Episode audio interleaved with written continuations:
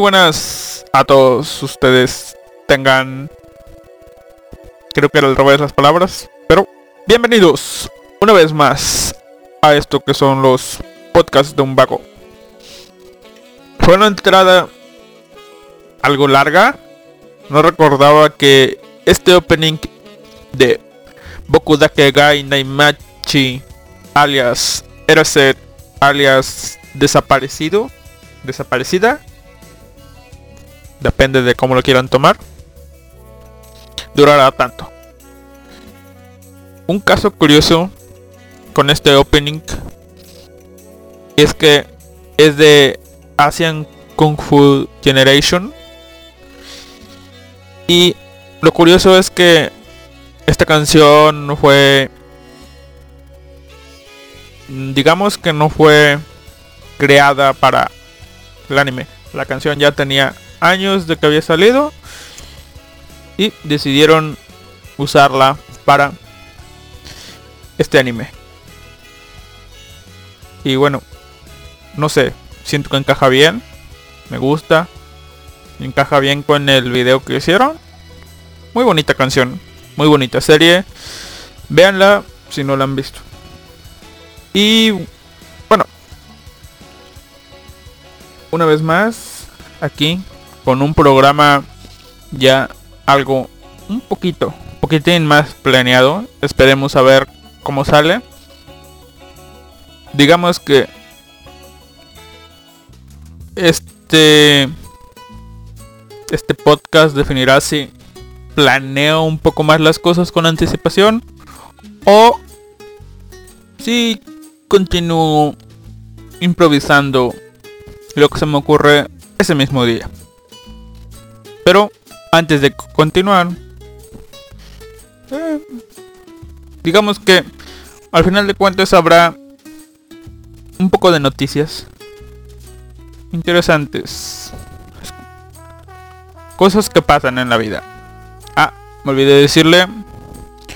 Hoy es miércoles 17 de octubre de 2018. Estoy transmitiendo desde el Himalaya. Bueno, no exactamente, pero 11 grados.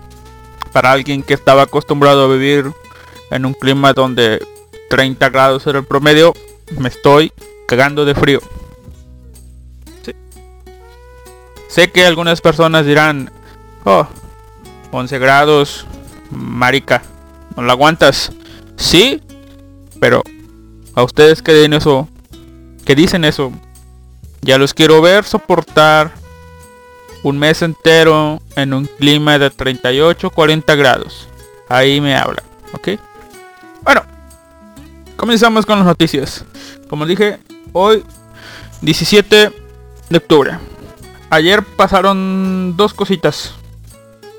Una sí me afectó, por así decirlo. Yo muy tranquilo, queriendo estudiar para un examen. Y me quedé dormido. Despierto. Y dije, no, pues ya valió. Con lo que sé, presentaré el examen. Y sí, así lo hizo. Pero que hice después de despertar. Agarré mi teléfono móvil y quise ingresar a YouTube. Vaya sorpresa la mía que no falló. Digo, vaya sorpresa la mía que falló. Y dije, vaya mierda. Es como uso lo que son los datos móviles del celular. Pues dije, no, pues es mi celular, me está fallando, me está bloqueando algo. Y bueno, aquí me di cuenta que no estoy tan dependiente de YouTube como esperaba. Así que dije yo, bueno, a la mierda. No recuerdo qué me puse a hacer, pero ya después entro al chat y veo que otras personas preguntan lo mismo. Y yo dije, ah caray, no fui solo yo. Y bueno, después dije, voy a entrar a Facebook. Y sí, YouTube se cayó. Y la gente... Pues supongo que si la gente pasó un mal rato. Hasta me salieron. ¿Qué hago cuando YouTube se va? Juego con una piedra. Miro el pasto crecer. Y los... Los más optimistas dicen, oh no, YouTube, YouTube, ¿qué es eso? Yo estoy aquí agradando, digo, yo estoy aquí en mi comodidad viendo videos. Y mira su barra de, direcciones y vaya. Ex videos. YouPorn. ¿Ven? YouTube no se ha ido. YouPorn. Ups, ups, ups. Bueno. Vamos a ver las noticias. Los primeros reportes de la caída aparecieron a las 8.20 pm en la Ciudad de México o bueno en todo el país, que casi todo el país tiene el mismo horario. Y sí, más o menos por ahí. Yo me desperté cerca de esa de ese tiempo.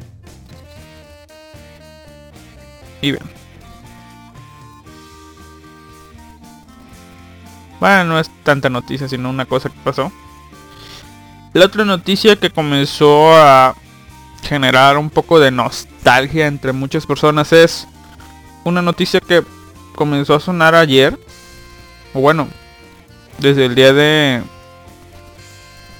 miércoles, desde el día lunes, que se anuncia que ese mítico y amado por muchos reproductor llamado Winamp volverá para 2019 y regresará en forma de fichas. Sí, en forma de fichas. Esta vez lo hará en forma de una app móvil. Así que supongo yo que será para Android. Y si bien nos va para iOS. O viceversa. iOS y si bien nos va para Android. Dependiendo de cómo lo quieras ver tú.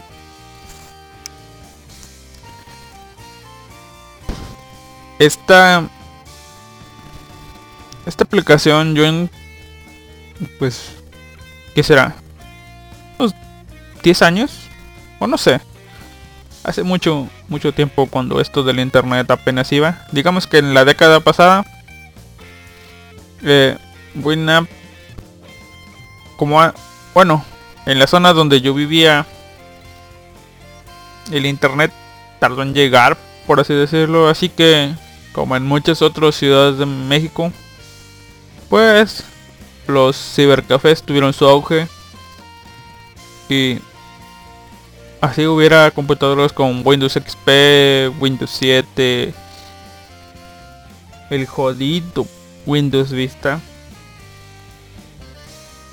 pues casi todos tenían ahí en su escritorio el Winamp para escuchar música, para escuchar radio en internet, para escuchar, no sé, muchas cosas. Esta aplicación, pues como les dije, usada la década pasada, surgió en 1997 y contrario de lo que era el Windows Media Player, esta aplicación era gratuita.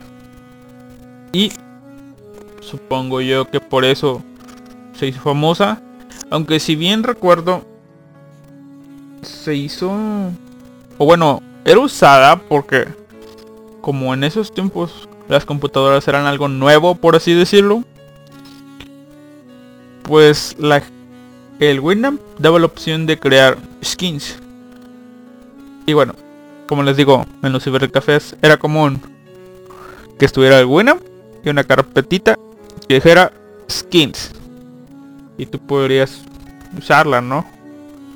Que skin tecno, skin de piedra, skin de una película, skin de un videojuego.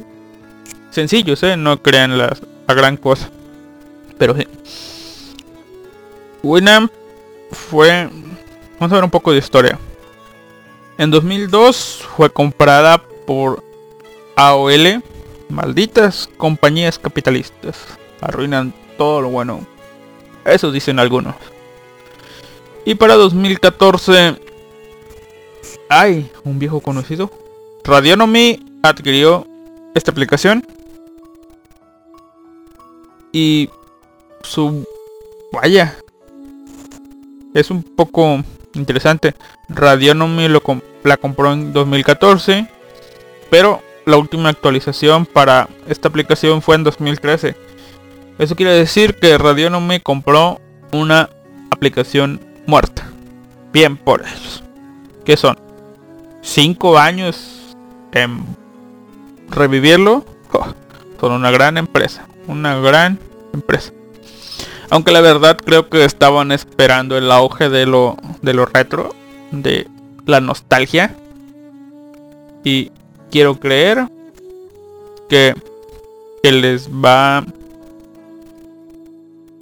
Es como toda nueva vieja cosa, en este caso nueva vieja app, va a tener su boom y la gente la va a usar. Yo por mi parte, como soy de esas personas que se casan con ciertas cosas, aunque sí, si son cosas mejores, estoy dispuesto a cambiar, pero generalmente me caso con aplicaciones. En el caso de la PC, el Windows Media Player siempre fue lo mío. Y en caso de de pues los celulares Android, que es lo que yo uso, Google Player o Google Play Music es lo mío. Dejemos que la gente disfrute. Buena para 2019. Y eso fue todo. Sí, adiós, nos vemos el próximo miércoles, tal vez. Ok, no. Quiero hacer un poco de tiempo. Vamos a ver. Mm. Eso fue todo, como les dije, en la sección de noticias. Ahora. Mm, decidí... Tenía un tema para dos programas, pero... Bueno, dos temas para dos programas, pero pues dándome cuenta, meter a los dos en este y que mi yo del futuro batalle en encontrar temas. Así que, como antes de comenzar esto, eché un volado. El tema más interesante, creo yo, va primero. Sí, va primero.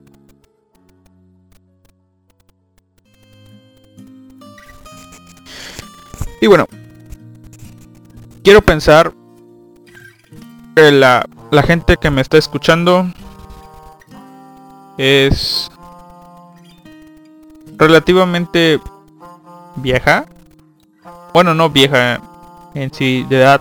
O tal vez sí, va incluido. Pero, a lo que me refiero, que ya lleva tiempo viendo anime. Así que, cuando yo digo la palabra fansub, yo creo que ya sabe en lo a lo que me refiero. Pero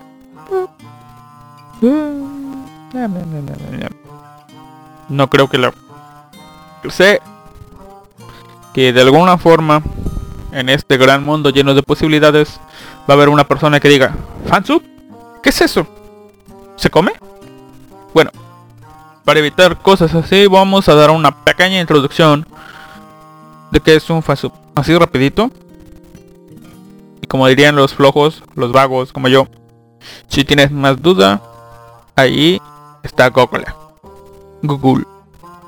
Bueno, un fansub es un pequeño ente que surgió o un pequeño tipo de grupo comunidad que surgió hace mucho tiempo, mucho, mucho tiempo, que se dedicaba a subtitular archivos de video.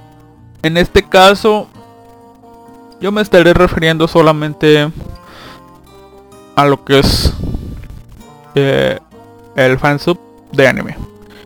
Bueno, un fansub en sí, cuando yo llegué a que se dedicaban a subtitular anime, tenían era una cosa muy artesanal, por así decirlo.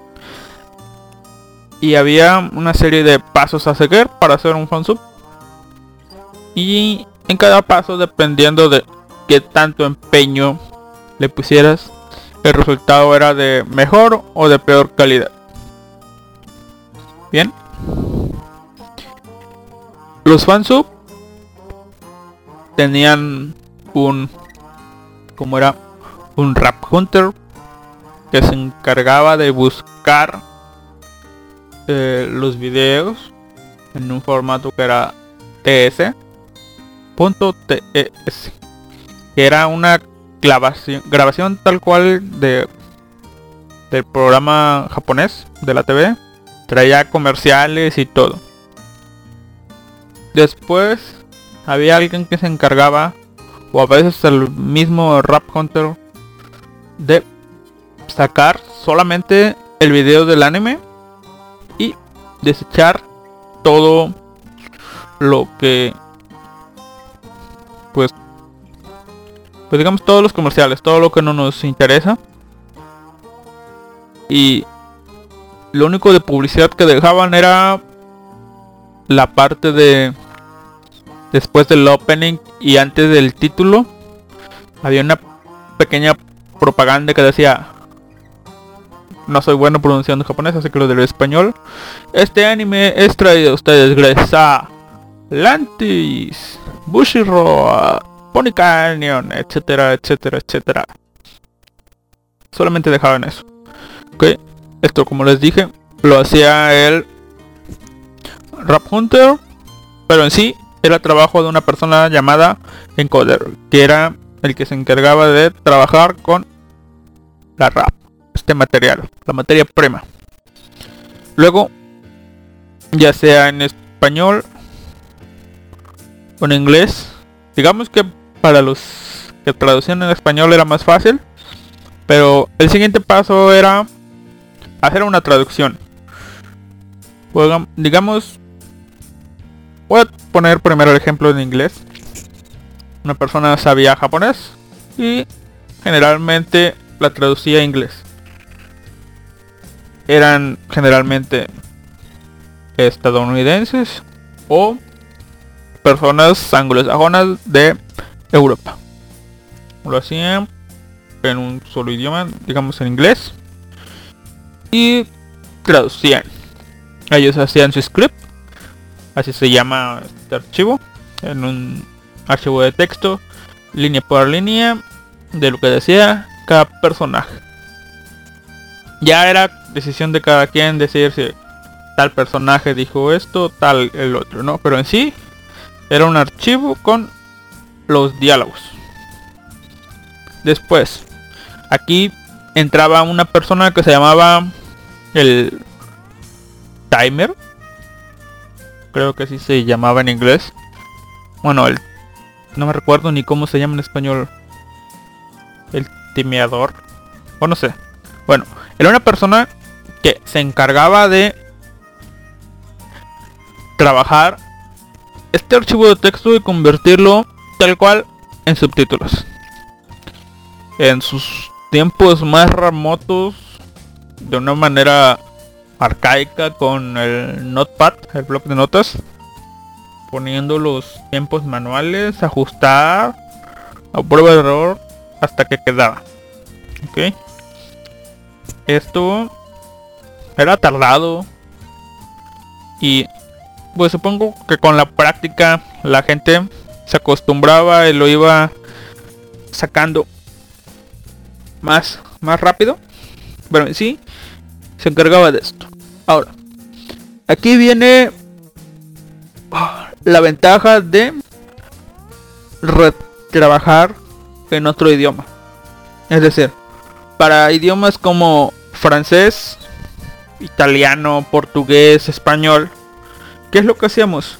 Como pues supongo que era por facilidad de que las personas de habla inglesa tenían era más fácil conseguir un maestro japonés pues ellos traducían al inglés y nosotros en la mayoría de los países de los idiomas que mencioné el inglés se estudia así que lo que se hacía era una traducción de inglés a estos idiomas.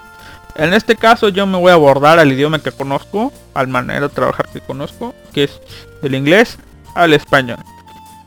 Estas personas a veces hacían el proceso tal cual como se los vengo narrando, temeaban sus propias cosas y lo hacían. Pero otras veces sí buscaban pues la rap la trabajaban. Pero al momento de la traducción lo que hacían era buscar un archivo de, alguien que ya lo trabajó en inglés. Y si mal les iba pues simplemente era basarse ya en un reproductor y sacar los tiempos. O sea ya veía dónde empezaba dónde terminaba. Ya no era tan al tanteo. Luego se ajustaba.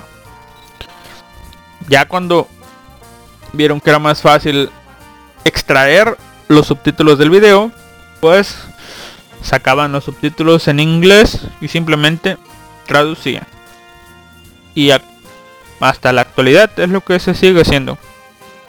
Buscas una versión en inglés, sacas los subtítulos, los traduces y vuelves a poner los subtítulos. Esto es simple. Es lo que se hacía. Ya después existían aquí, hasta aquí, hasta aquí.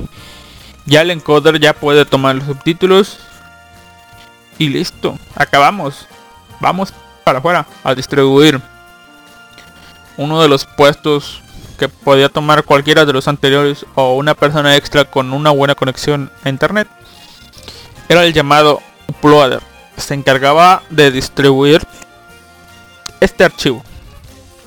Ok, aquí ya terminamos. Pero aquí es donde comenzaba lo bonito. Las personas que realmente hacían esto por amor al arte, digamos, y no por otras cosas. Ya con el archivo de los subtítulos, pues seguía hacer los carteles. Porque si han visto que hay, no sé, aparecen no sé uno, vamos a casos más simples un cartel que dice enfermería ¿no? ahí está. Tú lo ves ahí. Supones que es la enfermería pero pues porque parece enfermería no pero a veces simplemente la vemos de afuera y no sabemos qué es. Aquí es donde entraban. Algunos simplemente ponían un subtítulo extra y lo ubicaban arriba y decían letrero, enfermería. A veces también eran cartas o panfletos que eran importantes para la trama porque los personajes no lo leían, solamente, o sea, no lo leían en voz alta, solamente lo leían para ellos. Y tú como hablante nativo, pues te daba tiempo de leer. Pero nosotros que no entendemos nada, pues nos perdíamos, ¿no? No podíamos conectar tan fácil. Aquí es donde hacían uso de los .as que permitían hacer dibujitos con los subtítulos, taparlos, editar bonito y ya. Aquí surgían dos, dos vertientes. Una que al menos en español era la vertiente de los soft sub, que digamos, que era um, pues con los puros subtítulos, montones y montones de líneas de texto para hacer un subtítulo y ya, ¿no? Podías con un botoncito del reproductor quitar esto y ver lo que decía en japonés. Y había otra vertiente que era de los hard sub, que eran incluso llegaron a decirse versiones flaman que usaban editores de video para pues editar esa parte en sí del video y pegarla, ¿no? Así tenías los subtítulos normales y un video con ciertas zonas editadas para que hubiera carteles. A mí en lo personal me gustaba mucho esto. Había defensores y detractores. La verdad los detractores no sé por qué se quejaban. Pero en sí las ventajas y desventajas que ofrecía esto era que pues los soft sub se podían quitar y podía sacar tú una imagen nítida, ¿no? Una captura de pantalla sin traducción ni nada. Y la desventaja era que se cargaba. Si tú tenías una cafetera para ver anime o no tenías muy bien los códex, esos carteles corrían, se movían o literalmente no se veían. Esa era su desventaja. Y con los hard la desventaja era que ahí estaba. La imagen ya editada, no podías ver lo que decía en japonés. Y la ventaja era que al ser parte del video, pues corría fluidamente. No había problema alguno. Y bien, esto es en cuanto a carteles. Después seguía un proceso que era llamado mm, el QC. La, revisión de calidad. Que simplemente era un tipo al que le daban el video generalmente ya terminado. Y pues lo que hacía era revisar errores. En los fansub más modestos, digamos que a veces como que lo veían, a veces como que no. Uh, y fansubs más organizados tenían una persona a veces un grupo de personas y esto garantizaba que los errores se pues digamos a ver se traba pero bueno se, se garantizaba un mejor producto final, por así decirlo. Había varios filtros. Si se le pesaba a una persona, otras podían pues podían cacharlo, ¿no? Me callo tantito porque se me van a cambiar las canciones y al menos a mí siento que se me está trabando el Zamp.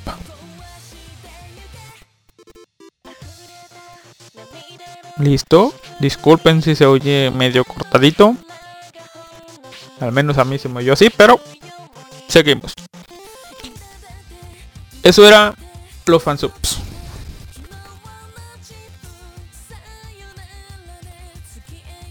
A ver, vamos a hacer un pequeño una pequeña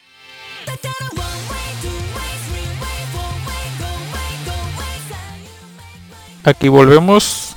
Sí, listo, se arregló esto. Ahora, eh, sí, en breve resumen, eso era un fansop. Un ente que llegó así. Comenzaron a, a hacer sus cositas. ¿Y por qué les cuento esto? Porque el tema de hoy es personal, ¿eh? Es mi punto de vista de... ¿Cómo llamarlo? La decanden... Decadencia. Diablos. Sería algo así como... Eh, la decadencia de los fansubs en la actualidad. Consecuencia de las... ¿Es consecuencia de, de lo que pasó? ¿O es producto, o mejor dicho, culpa de los mismos fansubs? ¿Mm? Es una pregunta interesante, o sea, lo que yo planteo es, si el, el estado actual de los fansubs es... ¿Es culpa de, del ambiente o es culpa de ellos mismos? Bueno, comencemos. Ya les expliqué un poco qué es un fansub, ¿no? Ahora, voy a hablar solo y exclusivamente de los fansubs de habla hispana. Tanto mexicanos como latinoamericanos, los suramericanos, los de hasta abajo, que sí los hay, los ibéricos. Todo lo que sea un fansub hispano. Voy a bloquear, englobar a todos, que pues digamos que yo llegué a conocer todos estos, así que vamos a a ver, ya está. Ahora sí. Por ahí de yo comencé a ver anime y esto es algo que va en el siguiente tema, de verdad, pero yo comencé a ver anime pues en la tele con Animax. No hace mucho, ¿eh? Pero como les digo, lo dejamos para el siguiente tema. El punto es, yo comencé a buscar anime por internet. No recuerdo, vamos a tirar una fecha. Por ahí de 2009. Y llegué, aunque me parece recordar que fue un profesor el que me dijo así de, oh, vamos, vamos. Hay un sitio emocionado el tipo eh, que se llama que se llama Vaca y ahí tienes todo, programas, películas, series, anime, todo, Vaca, ¿eh? Yo soy yo soy becerro becerro lomo rojo, cuernos plateados, síndrome, no sé. Era un sistema que de rangos de foros, ¿no? Él me lo planteó y yo dije, ah, bueno, pero chido. Y yo como en esos tiempos apenas iba empezando a usar las computadoras. Me parece. No, creo que ya las sabía usar. Eh, pues yo de, pues Google, ¿no? Soy una persona que entiende el concepto de si no sabes, búscalo en Google. Hay personas que no saben eso. Y bueno, llegué a una página que se llamaba MC Anime. Lo digo así. MC Anime. Y volviendo a lo de antes. Si son nuevos en el ambiente, pues ni la llegaron a conocer. Si ya son personas con relativamente algo de tiempo o dinosaurios, no tiene nada de malo ser dinosaurios. Yo voy encaminado a ser uno de ustedes. Permanece. Seré como ustedes. Bueno, como les decía. MCN. Era una linda página, ah, por decirlo así. Por decirlo de alguna manera. Por usar un adjetivo calificativo. Bueno. A lo que iba. MC Anime una página que surgió en si mi memoria no me falla digo la página murió todo esto que les digo estaba en la sección de acerca de que muy pocos leían surgió como eh, o bueno surgió en Latinoamérica con un tipo Latinoamérica iba a decir el país en República Dominicana, un tipo, ah, supongo que fan de Dragon Ball, apodado Kaioken, se montó su página de anime. En su página decía que él se llamaba Máximo Castro y que era eh, máximo castro anime.net alias MC anime. Que cuentan que era la manera correcta de pronunciarlo. Pero yo como persona digamos que influenciada por los gringos yo la conocí y dijo ah MC MC ah Mac anime y sí al menos yo las personas que llegué a conocer digamos en persona por así decirlo. Lo pronunciaban así. Mac anime. Mac anime. Otras personas le decían MC anime o MC anime. Pero yo les digo yo lo conocí como Mac anime. Y más adelante voy a decirlo si tú lo llegaste a conocer conocer así tal vez nos topamos en los grandes valles del internet. MacPato. Así le llegaron a conocer ya en los últimos días de vida. MacPato. Y yo me referiré eh, en lo que sigue de este podcast como MacAnime o MacPato. Pero era mcanime.net. Así. MacPato. Bueno. MacPato. Como les dije, yo llegué cuando ya estaba establecida. Cuenta la leyenda que MacPato se se aprovechó de una de la caída de una página que yo no llegué a conocer llamada El Rincón del Manga, que cumplía una función similar. Esta página cerró y todos se mudaron a Macanime. Ahora, Macanime tenía un sistema de fansubs. Era un foro. Bien, tenía un foro. Tenía un foro de anime, distintas secciones, talleres. Ah, aquí fue mi inicio en Photoshop. En los talleres de Mac Anime. Vaya. No me había olvidado eso. Sí, talleres de, para firmas y eso. Cuando estaba de moda hacer las firmas. Como que yo participaba en un taller que hacía carátulas. Así que si ves una carátula de anime en forma de DVD probablemente de los animes de esa época o yo la hice o le enseñé a las personas cómo hacerla. Porque me parece que llegué, llegué a enseñarle a una persona que tenía una página de estas de descarga de anime. Y bueno cosas, cosas. Tenía el foro tenía grupos o sea mini comunidades dentro de la comunidad para animes o distintos temas. Y tenía el sistema de fansubs y scanlators. Yo, aunque sí, como les dije, llegué a hacer fansub de anime. Yo en cierto momento decidí, fue por ahí del 2011, pues crear mi Scanlation, ¿no? Sentí que era con mis recursos, era lo que yo podía hacer, hacer traducción de mangas, ¿no? Y por eso les digo, es mi...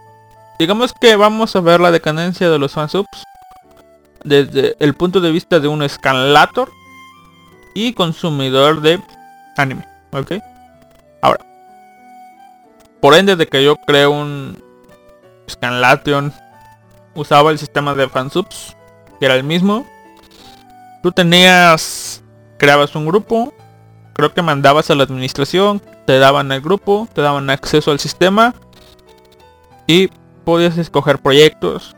A cada proyecto le metías los capítulos y la página te mostraba a diario todo lo que salía en lista, así como iba. Y le podías poner un mensajito, ¿no? Para la comunidad. Yo, yo hice este anime, disfruten, vaya, algo así como un rústico Facebook. Denle like, que compartan. Bueno, solamente denle like y comenten. Había unos bonitos botoncitos de descarga. Que para Megaplot, que para... Pues que para File Server. ¿Cuál era otro? Deposit Files. Croco. Mediafire. Y varios más que... Creo que ya murieron. Pues. Y tú llegabas y simplemente Si eras de esas personas que consumía animes sin saber. O sea, comías sin saber quién hacía la comida. Pues lo que cayera. Buscabas, no. Oh, yo vengo a buscar el capítulo de Naruto 244. En la lista, ta, ta, ta, ta, ta. Aquí está. Porque lo iba siguiendo semana a semana, no. Aquí está. Descarga, cierro, me voy. Si eres una persona de ese tipo, pero un poco más decente. Ah, gracias. Y me voy. Si eres una persona que veía anime ya más acá, pues le dabas clic a la parte de donde estaban los fansubs, te ibas a la sección del fansub, buscabas sus proyectos, ya. También tenían una enciclopedia donde pues era una enciclopedia de anime que era básica, decía eh, decía pues creo que la sinopsis, la imagen y había un listado de todos los fansubs que trabajaban que trabajaban esta serie. Como les digo, era un un sistema muy útil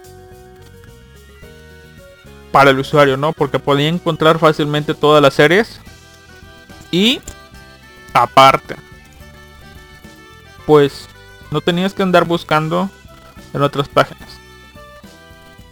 Era un, un sistema muy centralizado. Todo cómodo. Todo en la boca, por así decirlo. Ahora. Yo no sé. Tal vez por el tipo de persona que soy. Yo dije, ah, mira, hay un link aquí. Ah, mira. Y ahí fue. Fue poco tiempo que descubrí que esas Aquí estoy hablando como usuario todavía, todavía no era Scanlator, era dos años me tomó. ¿Sí? Ah, tienen página. Me metí a su página y como a mí me gustaba ver páginas, pues yo, ah, mira, cada fansub. Digamos que vamos a poner un ejemplo rústico. Macpato era un centro comercial que pues, los pequeños agricultores pues vendían ahí sus productos, ¿no? Pero cada agricultor tenía su propia tiendita. Así véanlo, ¿no? Cada quien tenía su blog, su página. Desde Blogger, WordPress, un WordPress alojado en un servidor propio, un foro. Cada quien tenía una. Ya si no tenías una, por lo general era un fansub de dudosa calidad. Y bueno, aquí se aprovechaban un poco de las versiones inglesas que facilitaban mucho, mucho el trabajo. Con eso de que les dije que simplemente agarraban y pues digamos que pues traducían y pegaban otra vez. Ahora, aquí viene un poco de los cambios. Yo llegué cuando estos cambios ya estaban digamos que pasando. Antes los fansubs, como les digo, eran por amor. Podían verse muchos letreros clásicos. Incluso si tú ves anime ahora antiguo, pues vas a encontrar ese letrero de después del opening hechos por fan, por fans y para fans. No vender ni alquilar. Me llegué a topar una vez uno que decía, si lo compraste, eres un pendejo. Así, tal cual. Así decía. Era un hentai. Era un hentai. De enfermeras. Porque un amigo era gracioso porque mi amigo tenía el DVD de eso. Y me lo prestó. Y me dijo, mira. Ah, porque él decía, yo no veo hentai. Ah, pero mira, tengo este DVD. Y yo, ajá, sí, claro, campeón, no ves hentai. Y tienes un DVD. Sí, te creo. Me lo dio, lo metí a la computadora y decía, no vender ni alquilar, si lo compraste, eres un pendejo. Y yo, me quedé viendo a mi amigo, güey, no mames, te estafaron. Eh, pero sí, son cosas que pasaban en, en esos tiempos, tiempos, pero que cambiaron, como les dije, por esos años, porque comenzó a haber acortadores que pues te ponías tu enlace, generaban otro y te daban dinero. o Megaplot o algunos otros servidores. Tú subías algo, compartías el link y por descarga te daban céntimos. Céntimos. O algunos puntos para comprar pues cuentas premium o literalmente canjearlo por efectivo. Cuando mucha gente se dio cuenta de esto, pues, boom, aquí está el negocio. No hago nada y aquí puedo trabajar, ¿no? Muchos de aquí se hicieron de dinero, ¿no? Y sí, llegué a saber de casos de pues, que sí se generaban buen dinero. Simplemente con esto, ¿eh? nada de publicidad. Eso lo dejo aparte. Simplemente con acortadores de enlace y generadores. Yo... ¿Dónde está? Creo que fue... Fue en Megaplot. Llegué a hacer uso de esto. Porque yo... Resubía... Algunas... Algunos trabajos. Algunos anime nada más. Simplemente... Como que guardaba los enlaces. No recuerdo ni cómo era, pero... Descargaban mis archivos. O programas. Me parece que eran programas. Descargaban y sí, llegué a generar lo suficiente para pues adquirir una cuenta premium, ¿no? Y digo, yo lo hice fácilmente. Estos tipos que trabajaban Naruto, Bleach, One Piece, que tenían, digamos que así, comensales sedientos, o bueno, hambrientos de anime. el que salía primero era el que se forraba. Y había personas que ya tenían sus seguidores y los esperaban y se forraban un poco menos, pero se forraban. Así que aquí fue donde se empezó a hacer anime más por hacerlo, por obtener un beneficio que por simplemente que por que por amor, digamos, ¿no? Esto siguió así tiempo después hasta que por el año déjenme ver, creo que era el 2012 donde fuera uy ya lo cerré cerré la página creo que fue por el año 2012 déjenme asegurar. A ver.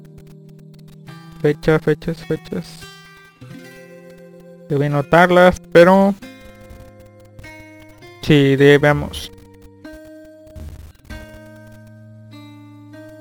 Y bueno en lo que busco la fecha como les digo Academy estaba todo centralizado. Algunos pocos nos dimos a la tarea de visitar fansubs y yo en lo general tenía mis marcadores de fansub porque algunos sitios no actualizaban al momento y era más rápido ir por por este era más más rápido ir por a los blogs que esperar a Mac Anime. Ahora, todo muy bonito, centralizado. Y de pronto, vamos a decirlo como Evangelion, pero realmente no he visto Evangelion, así que no sé. Pero digamos que llegó el primer impacto. Y fue... Aquí en la historia dice 20 de enero. Puede ser que sea unos días antes, pero digamos que fue el 20 de enero de 2012, el primer impacto. Algo sorprendente pasó. La Nación del Fuego atacó. Eh, eh, eh, no realmente, pero algo similar. Déjenme ver qué día era, si tomamos en cuenta que fue el 20. Uy, fue viernes. Entre miércoles y viernes, fue uno de esos días llegó. No recuerdo si fue tal cual un amanecimos, pero de pronto ibas por tu anime. Ibas a anime o al blog, entrabas o si quiero ver el Bleach, descargar. Le dabas clic en el enlace, Megaplot, carga, ¡pum! Un águila. ¿Qué carajos? Un águila. Y fue ahí donde el mundo del internet conoció al FBI. Bueno, el mundo como Nacho del internet conoció que era el FBI. Fue algo que afectó en gran medida pues al mundo, ¿no? Al mundo de la internet. El FBI cerró Megaplot. Hubo un podríamos decirlo atraco. No sé. El chiste que fue que el FBI clausuró Megaplot. Cerró sus pues las operaciones. Eh, había lo que era Megaplot y Megavideo, que eran parte de del sistema. También habían otras como Megabox, Megapix, Y bueno, el Departamento de Justicia de los Estados Unidos hizo responsable a las compañías de crimen organizado y los acusaba básicamente de que son responsables de piratería masiva. Así, tal cual. En todo el mundo. De todo tipo de obras. Libros, música, video, todo. Aseguraba que esta página había... Y sí, había ganado miles de millones de dólares en este tipo de actividades que lo lo cómo se llama ay me perdí. Laguna mental lo siento lo siento, lo siento. bueno los acusaban de crímenes cargos fuertes no fueron contra los líderes contra el gordito kit.com eh, era uno de los fundadores era un fundador y bueno varias personas fueron detenidas cruzados de hasta, ¿cómo se llama? Lavado de dinero, todo eso. Y bueno, el sitio fue cerrado. Así, tal cual. Eres internet. Miles de páginas. Hay una página en que genera miles de visitas a diario. Y de un segundo a otro, pum, la página está cerrada. Hubo incertidumbre en estos días. Muchos decían, ah, volverá, volverá, volverá. A diario, ese sentimiento. Volverá, sí, volverá, no hay pedo. Volverá, volverá. Conforme pasaron los días, semanas, meses y yo, puta, ya no volvió. ¿Ya lo que hacemos? Creo que aquí fue donde se empezaron a cambiar a Mediafire. Porque era Miren, hasta eso. Mediafire era mejor que, que Megaplot porque no tenía limitaciones. Pero me parece recordar que no tenía el sistema de, de remuneración. Así que uh, usaban Megaplot. Pero bueno. Muchos empezaron a cambiar a Mediafire. Y sí, aquí comprendo el sentimiento de incertidumbre porque dicen, no, la van a cagar. No se pasen a Mediafire. Usemos otra cosa. Sí, comprendo, ¿no? Si ya habían cerrado Megaplot y nos cambiamos a Mediafire, es decir, todo lo de Megaplot lo resubimos a Mediafire, ¿quién nos asegura que no van a cerrar Mediafire? Sí, aquí comenzó. Un montón de variedad, pero incertidumbre a fin de cuentas. Aunque, si algo bueno salió de todo esto es que con toda esta paranoia y miles de artículos de pues de las personas que se dedicaban a Alfonso pues distribuir ah, digamos que cositas ah, no tan legalmente gratis digámoslo así. Pues eh, pues este el torrent el P2P que hasta el momento yo en lo personal y creo que gran parte del usuario común P2P Ares Ares cuando tenías un poco de sentido común Ares porno Ares virus Ares malo P2P malo no no Y me puse a investigar. Ah, torrent. Vaya, se pueden pasar descargas. Oh, genial. Y yo desde ahí me convertí en usuario de, de del torrent. Ok. Fueron tiempos difíciles porque estaban bloqueados puertos y eso en lo que tú aprendías a desbloquear uno.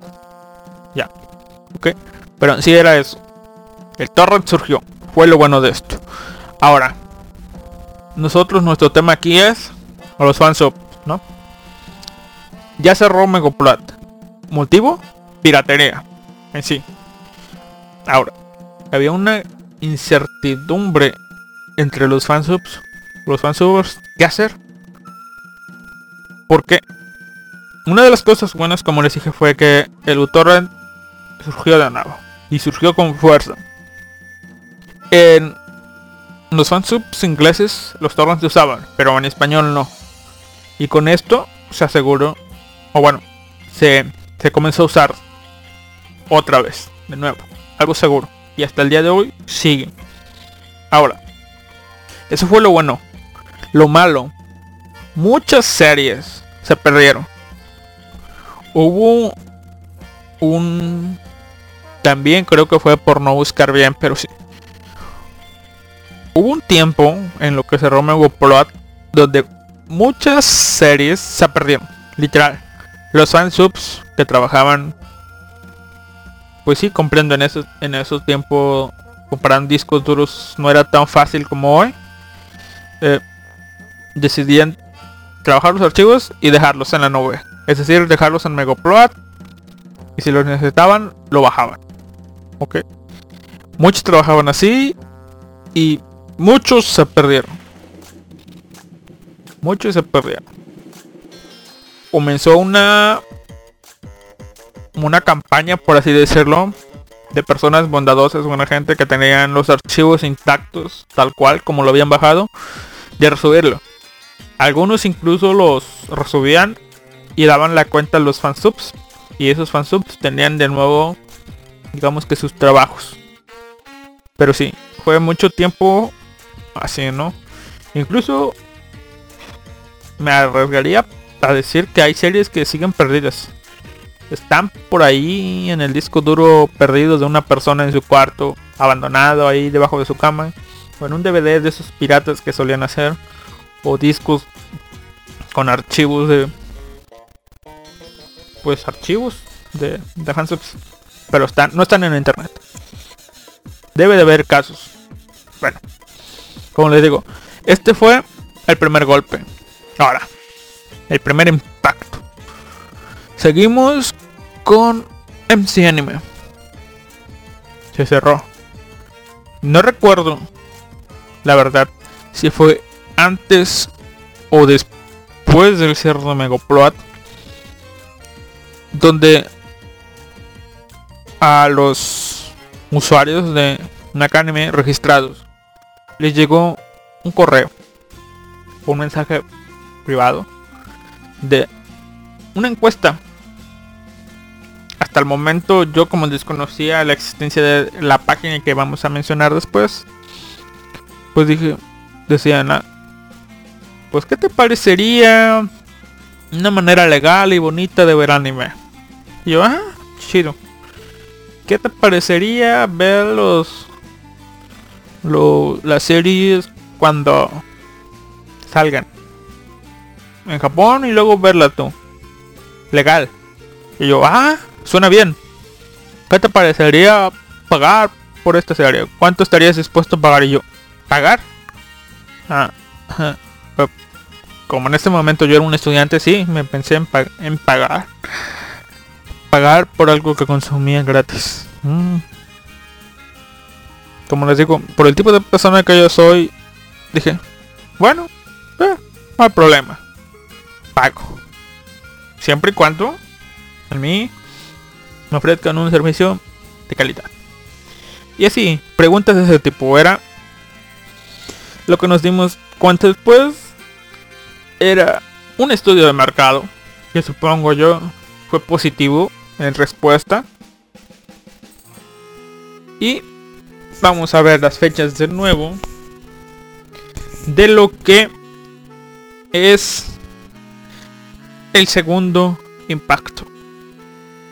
Es donde están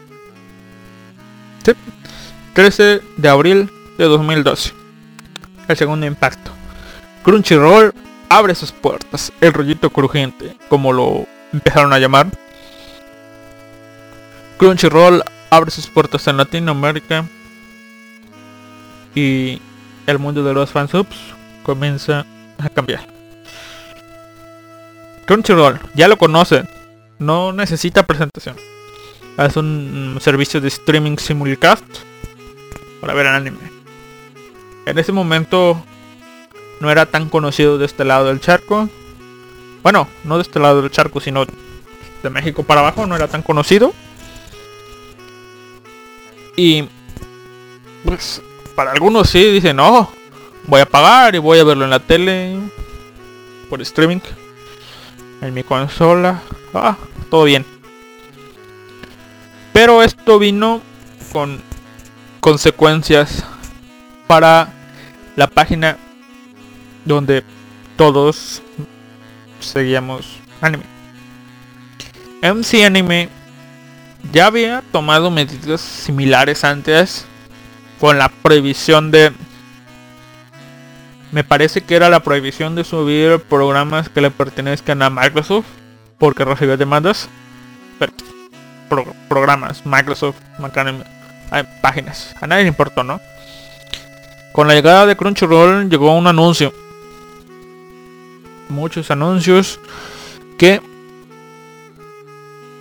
uno de ellos implicaba la desaparición del sistema de fansubs.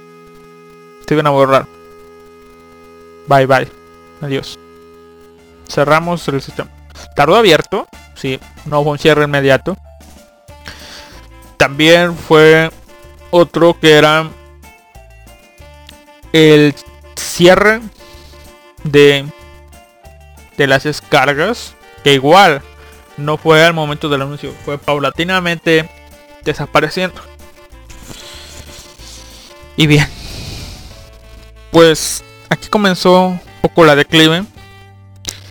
También comenzó, por un lado, Macani me decía que que con la llegada de Crunchyroll vamos darle trabajo a los fansubs. Es decir, tú ya tienes estos conocimientos, pues ahora te vamos a pagar para que trabajes. Para que lo hagas en español. Ay, Dios. Quiero pensar. Pensar. En serio. Que McCann recibió algo por esto. Y recibió dinero. Digo. Uy. Qué idiotas serían si no recibieron nada. Pero bueno esa parte. Quiero pensar que los las personas que recibieron trabajo fueron allegados a estos de Academy. Si no, pendejos. Pero bueno. Eso era el mensaje que o la postura que tenía Macaneme. Vamos a dar trabajo. Ahora, del lado de los fansubs, ¿qué teníamos? Estaba la incertidumbre. Habrá una casa de brujas. Es decir, cerraron Megaplot, por eso hablé de Megaplot. ¿Qué nos espera a nosotros? Crunchyroll va a demandar, va a cerrar páginas, va a cerrar blogs. Y aquí fue uno de los motivos también por los cuales comenzaron a usar, comenzaron a usar Tor. Para asegurar sus archivos. Ahora. Hoy estoy diciendo mucho ahora. Pero bueno, sigamos. Aquí comenzó lo que digo yo la declive. ¿Por qué? Porque los fansubs que sacaban series por sacar pues vieron su su Ay, está bonita la canción. Bueno, como les decía. Ya no tenían... Bueno, alguien más era más veloz que ellos.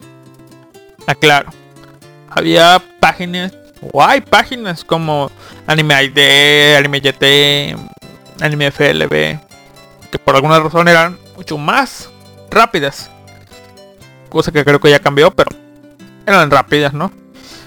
Pero material de dudosa calidad. Y yo estoy hablando aquí de fansubs de verdad. Estas páginas comenzaron... Para empezar fue difícil para los usuarios encontrar fansubs. ¿Por qué? Porque no había una página central. No tanto de... Oh, mira. Hay una serie... Pues bueno. Hay una serie y la está trabajando tal. No había. Teníamos que buscar en Google. A veces no aparecieron resultados por cuestiones de, de MCA. Es decir, piratería. Google comenzaba a bloquear las páginas que tenían piratería. Es decir, no aparecían listadas. Y bueno, fue difícil. El público bajó. Los que ya conocían las series, pues ya. Aquí comenzó un poco el, el auge o la remontada de las páginas que resolvían trabajos en versiones ligeras, es decir, un archivo de una versión normal que pesaba 250 megas, lo reducían de tamaño, lo subían a páginas y todo estaba acomodado. Nadie conocía a los fansubs, no apreciaban su trabajo. Los que lo hacían por amor, como lo decían, vieron esto como una afrenta, o bueno, decepcionante, por así decirlo. Es decir, estoy trabajando y nadie viene a decirme gracias. Claro, no es que lo estoy diciendo, no es que esté haciendo esto para que me digan gracias, pero alguien más está ganando dinero con esto. Y no tanto que yo gane dinero con esto, sino alguien está lucrando con mi trabajo. Y sí, yo comprendo eso. Se siente feo. Que alguien más aproveche de tu trabajo.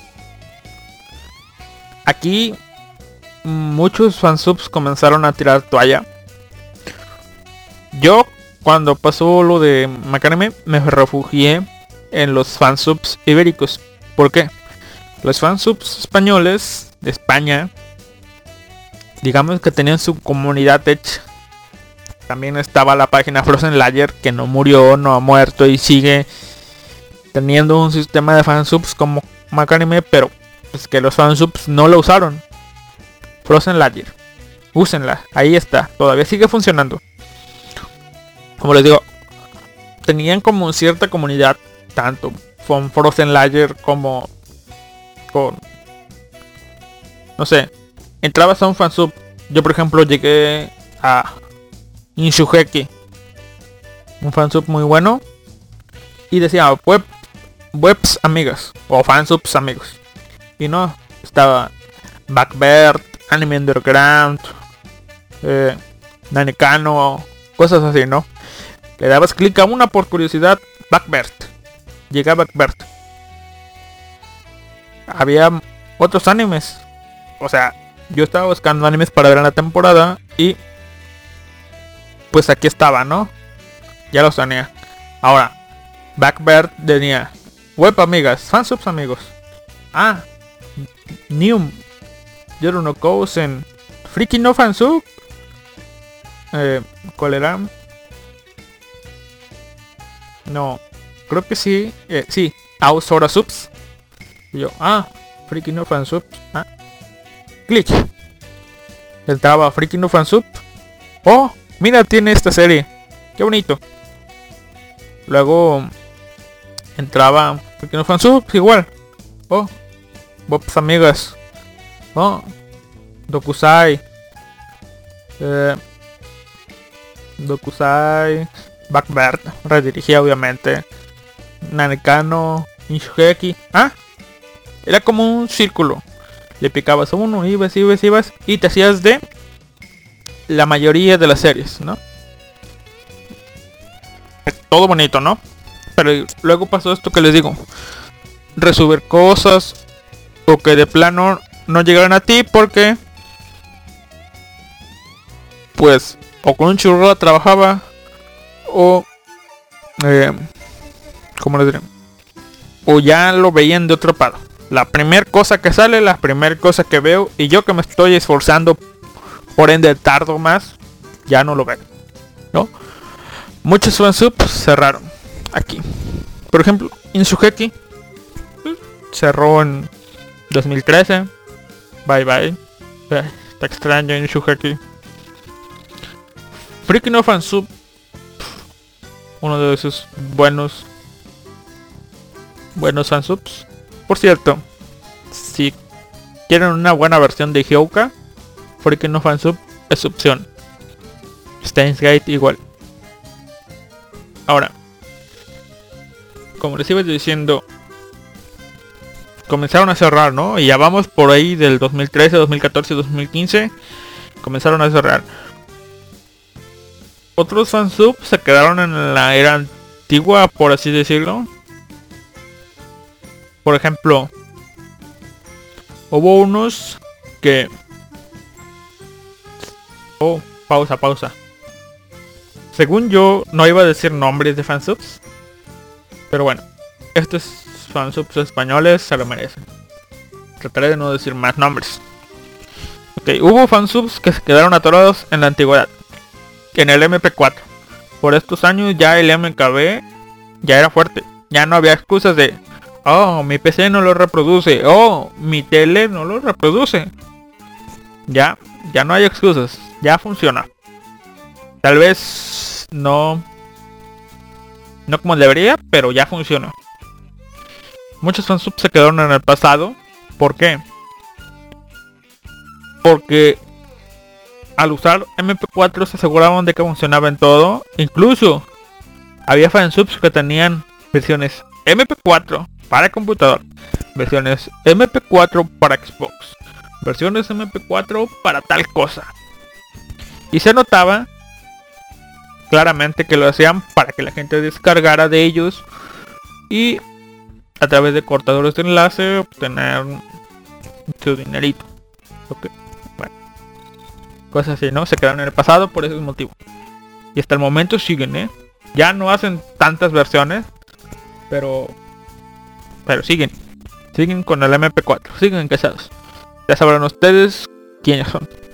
Hubo otros que se encerraron con crackers, crackers, crackers privados. O sea, las páginas de los torrents, crackers privados y se encerraron.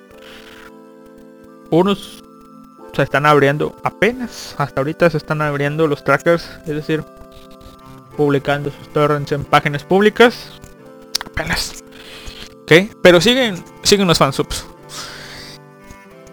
Y ahora, con la llegada de Crunchyroll, volviendo al tema, surgió una linda y bonita página. Que es lo que hacía ripear los archivos de pues de Crunchy. Es decir los sacaba los publicaba. Ya no tenías que pagar. Veías de Crunchyroll no voy a decir la página. No sé si tendrá problemas pero voy a decir su eslogan. Viendo anime legal y legalmente ya sabrán a qué me refiero. Surgieron estas. Ahora, con la surgida de esta, esta página, comenzó, comenzó la evolución, por así decirlo, de los fansubs. Ya llegando a la actualidad, es decir, el 2016 para acá, ya lo que hacen los fansubs es simplemente esperan a que Crunchyroll lo saque, lo saca saca los subtítulos y tú simplemente qué haces buscas otro video de mejor calidad. A veces a veces de mejor calidad. Y le ponen los subtítulos le cambia los colores otra fuente y listo va para afuera yo lo hice. Incluso las páginas piratonas que mencioné antes y que me lamento haber mencionado hacen esto. Esperan que Crunchyroll lo saque. Lo saca y vámonos para la página NMP4 bonito. Los que no toman Crunchyroll, pues ya se dedican a hacer esto. Se dedican a hacerlas, ¿no? Las páginas estas ilegalmente legales, no, bueno, ilegales. Pues las hacen, ¿no? Las subtitulan ellos mismos con Google Translate en la mayoría de los casos. A veces si lo hacen humanos. Y pues pues hasta aquí llegamos, ¿no? Este ha sido un paso de los fansubs. Ahora, vamos a lo que quería llegar. ¿Quién tiene la culpa del estado actual de los fansubs? ¿Los mismos fansubs? ¿O, o el ambiente de ellos? ¿O el ambiente? O sea, ¿cómo llegaron? Vamos a resumirlo, ¿no? Es decir, hay personas que todavía lo hacen por amor. ¿No? Es decir, o bueno, por una mentalidad de yo lo voy a yo lo hago y si yo lo hago, por lo tanto es lo mejor que va a haber. Y si le ponen empeño y quedan versiones muy buenas. En su caso, bueno, me refiero a que esto yo lo he visto más en los fansubs españoles. Se esfuerzan. Ahorita justo cuando antes de comenzar a revisar una página que ya no publica tanto. Me parece que, que ya publica cada año, ¿verdad? Pero publica lo que publica ya está está bien. Calidad asegurada. Otros decidieron dejar dar paso al costado y pues retirarse en gloria y en su momento. Más que nada, yo creo que por la edad de las personas decidieron dedicarse a su trabajo y dejar el fansub de lado, su hobby de lado. Y bueno, por otro lado están los fansubs que hacían las cosas por dinero. Muchos cerraron. Y te diste cuenta tú, como usuario, quiénes lo hacían por hacerlo, ¿no? Hay otras personas que se siguen aferrando, pero no cambian, es decir, siguen con lo mismo, la misma calidad. Y yo en lo personal, sí sé que Crunchyroll en su tiempo fue mierda. A veces lo sigo haciendo en cuanto a la traducción, los subtítulos. Pero ha ido mejorando. Pero los fansubs que quedan, que ya son muy pocos por lo que yo... Bueno, no es que sean pocos, sino los fansubs, realmente fansubs ya son pocos. Ya... Como les digo, a veces sí hacen su traducción, pero pues yo como usuario me dan a escoger entre Crunchyroll que sale tal en tal fecha casi seguro, porque a veces se retrasa. Casi seguro sale en esa fecha. Y está el fansub que a veces tarda unas horas más, unos días más, una semana más. Pero yo lo podría esperar, no tengo problema con esperar pero sale con algo de la misma calidad de Crunchyroll o incluso peor. ¿Para qué esperar entonces? A esto es lo que quería llegar, o sea, los fansubs ya no son lo que eran. Por eso, no se esfuerzan en sacarlo tanto. O sea, no se esfuerzan en hacer algo mejor que lo que, que Crunchyroll ofrece. Yo les digo, no tengo problema en esperar. No tengo problema. Pero pues, ya no pues digamos que ya no me sale rentable porque pues sale sale igual, ¿no? O sea, ¿para qué esperar si voy a obtener algo de igual o de peor calidad? Eso es lo que digo. Ahí se los dejo. Ustedes saben. Yo les digo, hay personas como yo que no les molestaría esperar, pero si no hay esfuerzo, no hay empeño, o mínimo no se siente ni amor, pues para qué. Es más, creo que ya ni versiones Blu-ray sacan. Hay una página española que lleva fansub en su nombre y una pequeñita cosa antes que no diré su nombre por no sé es buena pero no diré su nombre busquenla donde hay fansubs, pocos, pero hay. Hay versiones Blu-ray. Tracker privado y todo el pedo. Pero bueno. Como les digo, eso fue una historia de los fansubs. Pero, eh, como yo lo aprecié, ¿no? El primer impacto Megaplot cierra. Segundo impacto. Crunchyroll llega a Latinoamérica. Y pues en la actualidad el conformismo y la mediocridad digamos creo yo que están cavando su propia tumba. Y por pocos fans super buenos que queden, la verdad, son pocos. No se dan abasto con las 30, 40 series que salen. Y si salen, van a salir después. Y yo estaré ahí para descargarlas. Siempre y cuando sean buenas series. Bueno, ahora nos vamos a una pequeña pausa para regresar con con otro tema.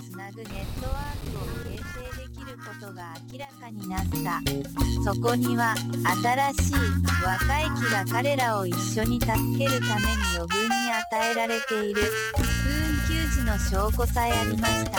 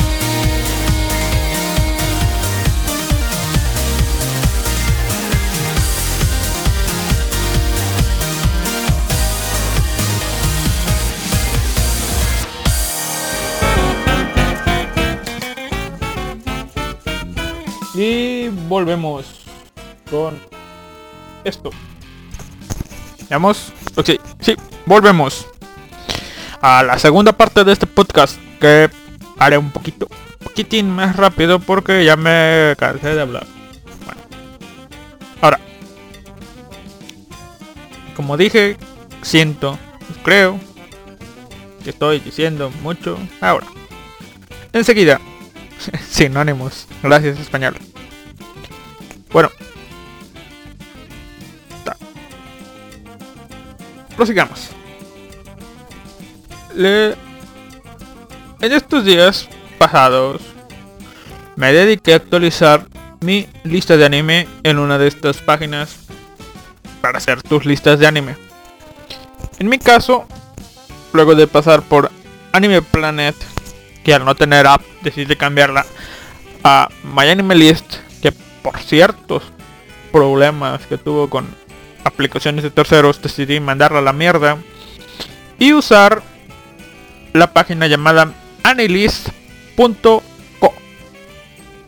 donde si quieren buscarme y ver qué cosas he visto mi nick es Alister bien. Ahora otra vez ahora.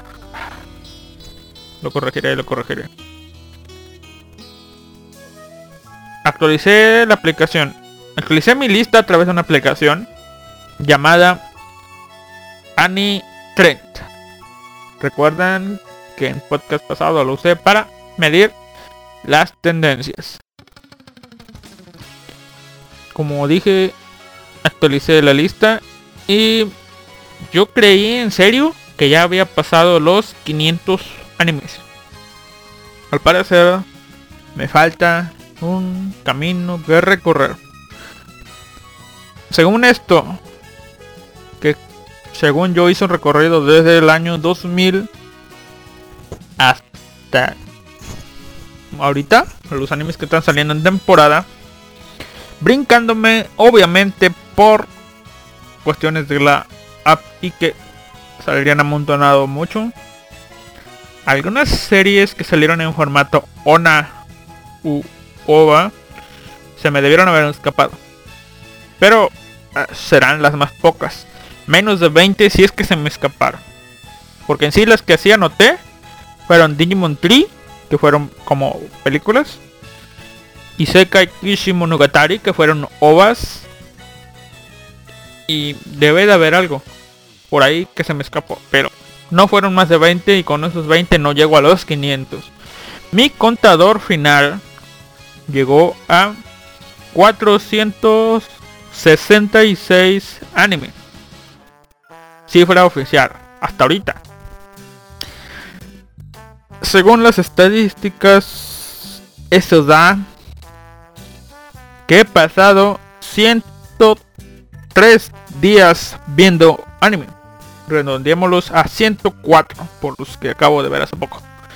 104 días de mi vida viendo anime. Y poco más. ¿Por qué? Porque hace poco empecé a ver a Bleach otra vez. Me detuve hasta la saga de Rukia. Pero bueno, volví a ver todo.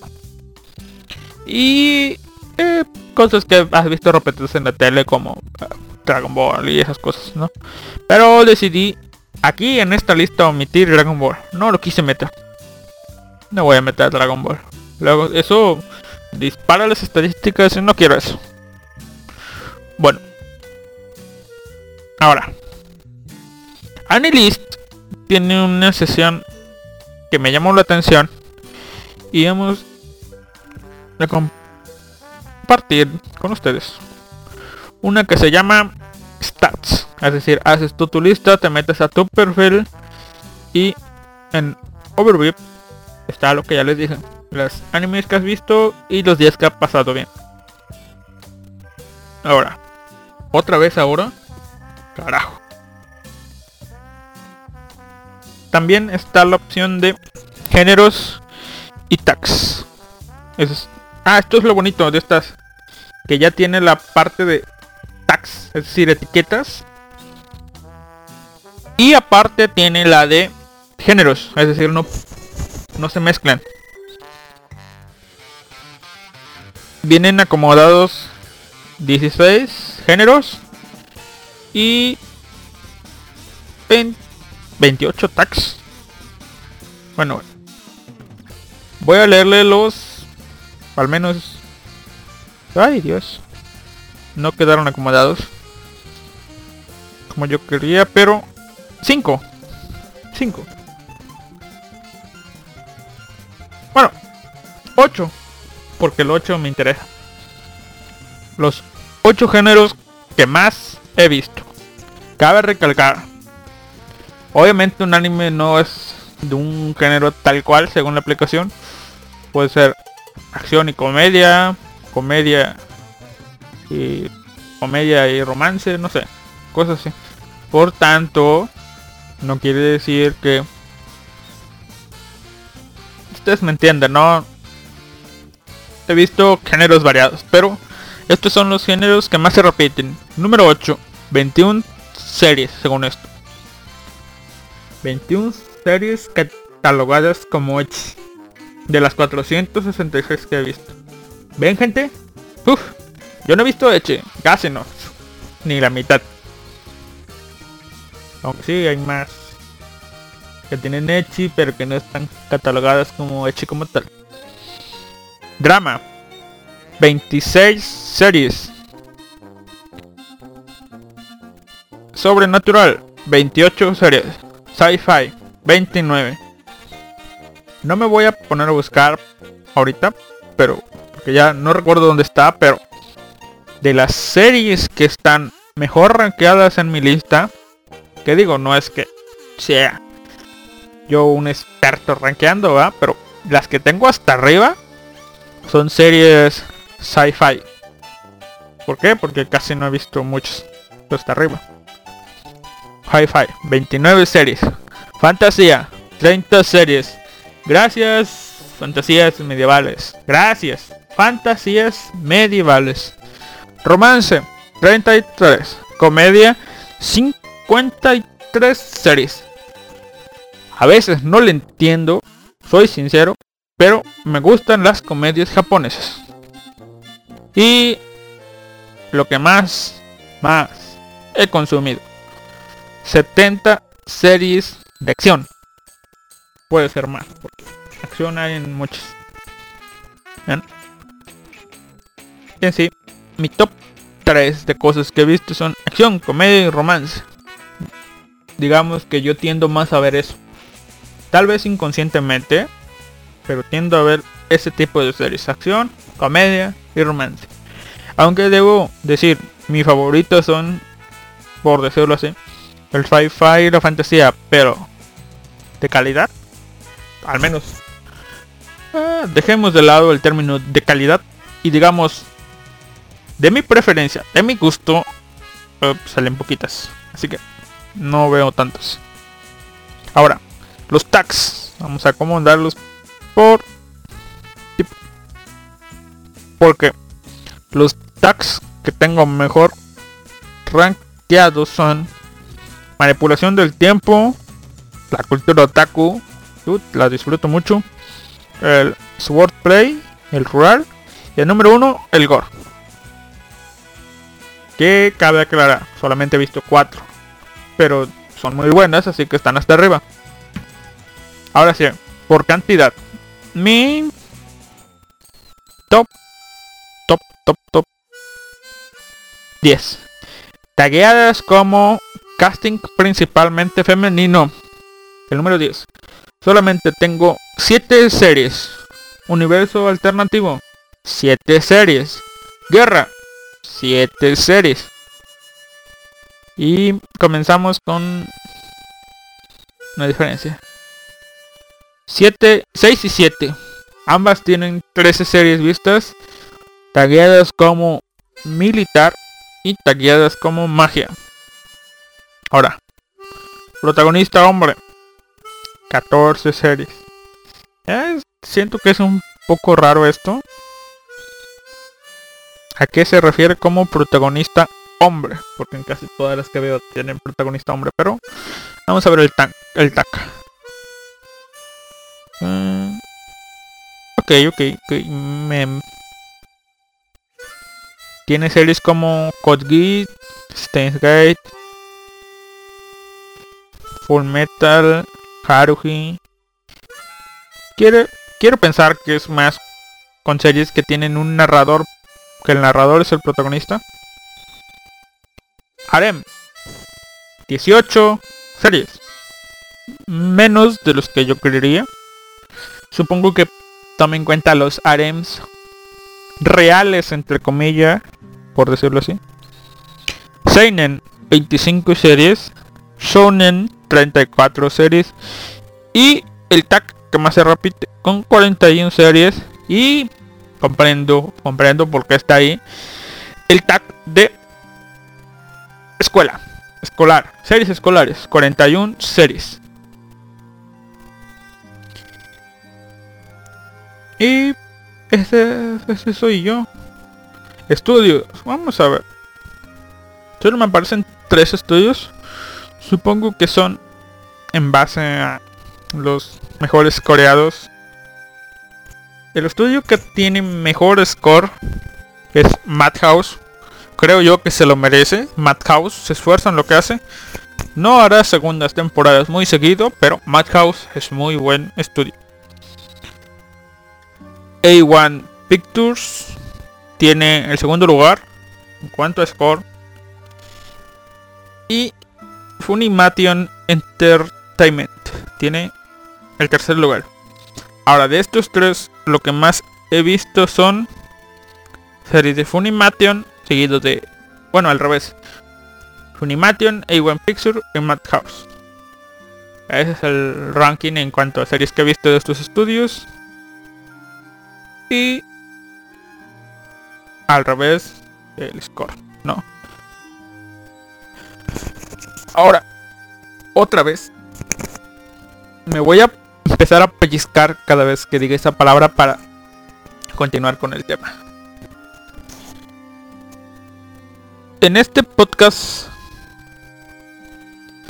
en lugar de decirles la historia de los fansubs desde mi punto de vista, Iba a decirles un poco de cómo comencé, pero vamos a resumirlo mejor. Yo comencé y ya haciendo una retrospectiva personal, pues personal. Comencé a saber que era anime con Digimon.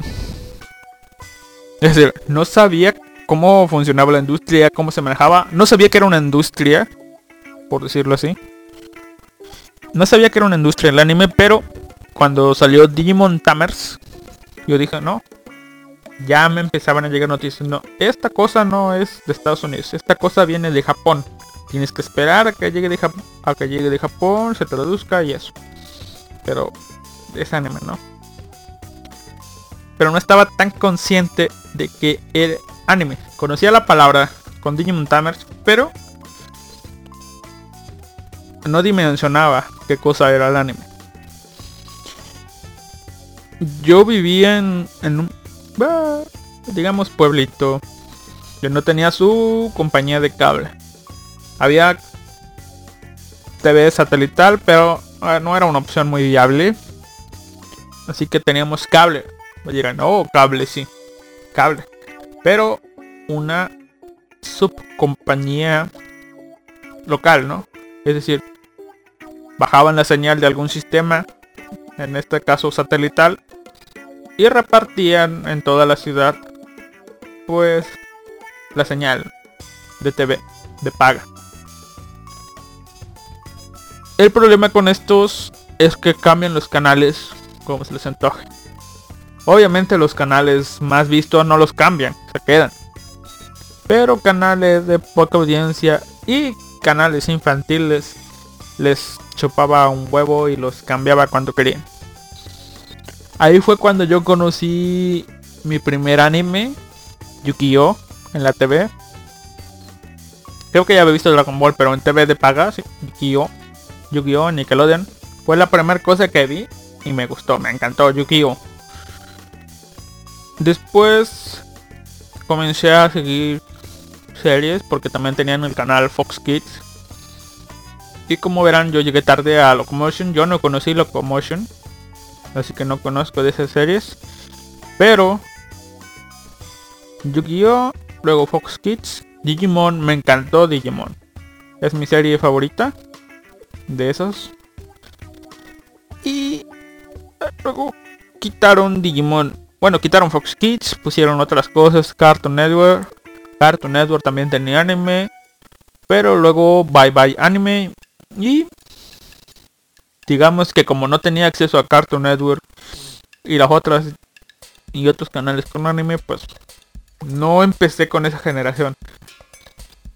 En parte agradezco porque si hubiera seguido, capaz que fuera de una de esas personas nostálgicas que dicen que Inuyasha es lo mejor y compran y, dicen no, Inuyasha, Inuyasha, Inuyasha. Cosas así, ¿no? O Sakurita, ¿no? Agradezco eso. Bueno. Estuve perdido, no, no recuerdo ni qué veía, pero veía Yu-Gi-Oh! Claro está. Después, por ahí del año 2007 me parece que fue. Llegó, pusieron el, pusieron nuevos canales y uno de ellos fue el canal Animax, donde ya no pasaban anime casi, pero ahí fue donde, uh, anime, qué series son estas, vaya, anime, anime, anime. Comencé con Death Note, me parece. Vi, vamos a hacer, vamos a hacer memoria. No tengo una memoria muy bonita. Pero comencé por ahí del capítulo 20. Si no fue por 20, digamos que fue por el plan para para capturar o bueno atrapar al a la gente del FBI en el autobús. Por ahí más o menos empecé y dije, wow, esto sí está bueno. Después me aproveché de los horarios porque lo pasaban, como yo estudiaba en la tarde, en, en las mañanas los veía. Y después me di cuenta que repetía todas las series de la semana. Había maratones los fines de semana y ahí lo veía. Los fines de semana. Pero donde realmente le agarré gusto fue con Bleach. Bleach fue una serie que es, es la serie que me metió de lleno al anime. Y agradezco Animex por eso, por presentarme Bleach. Vi Bleach y como saben ustedes, Animex no tenía todos los capítulos y ahí fue donde empecé a buscar el anime. Empecé a buscar Bleach. Y en cierto punto dije, ah, ya recuerdo un Bleach. Y es anime. Habrá más cosas así. Ya es lo que quiero llegar. Quería llegar un poco con este tema. Tú, en la actualidad, que me estás oyendo, ¿consideras que pues ves las series que ves gracias a las series que comenzaste a ver al principio? No en la TV, me refiero a lo primero que llegaste a buscar en internet o si eres muy nuevo con series de Crunchyroll. Es decir, yo vi Bleach y no tomé el curso de, oh, vi Bleach, quiero más como esto, no. Yo comencé con Bleach y dije, ¿qué más hay? Vamos mundo, ¿qué, me, qué tienes que ofrecerme? Y fue ahí donde, como les dije, conocí Macanime y comencé a explorar. Y Bleach fue de las primeras series que vi ya en internet, o sea, ya lo que... Para mí, tú comienzas a ver anime ya cuando eres consciente de que eres anime y ya lo buscas. No, no es que te lo den en la boca, es decir, no, no pasa en la TV. O sea, en la TV tú lo ves, te sientas y, ah, pero siento como que te lo pusieron. Pero ya cuando es que tú lo buscas, siento que es realmente ahí cuando comienzas. Y si bien Bleach fue lo primero que vi, no fue lo primero que terminé, por obvias razones. Seguía en transmisión. Lo primero que terminas es lo que pues te marca tu camino, para bien o para mal. Ya sea que te guste y sigas, o te guste, tengas un shock y te apartes de ese camino. Cosas pasan, ¿no? Yo no logro recordar qué serie vi primero y qué serie terminé primero. Pero lo más que pude reducir desde hace mucho estoy seguro. Son dos series. Y estas dos series me abrieron los ojos, por así decirlo, en que el anime no es solo peleas. El anime no es para niños, por así decirlo. Estas dos series fueron y le tengo cariño especial, aunque sé que no son la mejor cosa, pero tengo un cariño especial. No recuerdo bien cuál vi primero, cuál terminé primero, pero estoy seguro de que estas dos son las primeras que terminé. Una es Akikan. Yo las comencé a ver por 2009, me parece. A ver. Déjenme checar las fechas para no cagarla. Akikan es una. Y la otra, que creo yo que es lo que pues definió lo, lo que vi después. Nogisaka Haruka no Kimitsu. Le doy más mérito a esta última. ¿Por qué? Porque recuerdo claramente no tenía experiencia más que decir Ichigo Rokia. Nombres fáciles, ¿no? Sí, 2009. Así que esto de comenzar a ver series por ahí de digamos que otoño de 2009 comencé con Akikan o sea, ya fuera de temporada. Y la otra era Nogisaka, ¿verdad? No. Nogisaka. Nogisaka Haruka, 2008. Sí. 2009. Por ahí de 2009 comencé a finales de 2009. Comencé a ver estas dos series. Y si recuerdo algo. Lo voy a comentar. Los nombres eran fáciles. Por ejemplo, Dead Note. En inglés. Bleach, está en inglés. Akikan, está en japonés, pero Akikan, fácil. Pero supongo yo que les pasó al comenzar. Decir un nombre en japonés debe de costar trabajo, ¿no? Y más como les digo, mi memoria, mi... En ese tiempo dificultad de pronunciar estas cosas. Nogisaka, Haruhi, Nohimitsu. Y estuve mucho tiempo ahí porque creo que comencé a verlo pues, por un fin de semana. Luego hubo escuela y estuve. Estoy viendo un anime que se llama Tal, Tal, Tal. Y no saben lo feliz, contento que me sentí cuando pude pronunciarlo por primera vez de corridito. Nogisaka Haruhi no Himitsu. Nogisaka Haruhi no Himitsu. Puta, qué contento.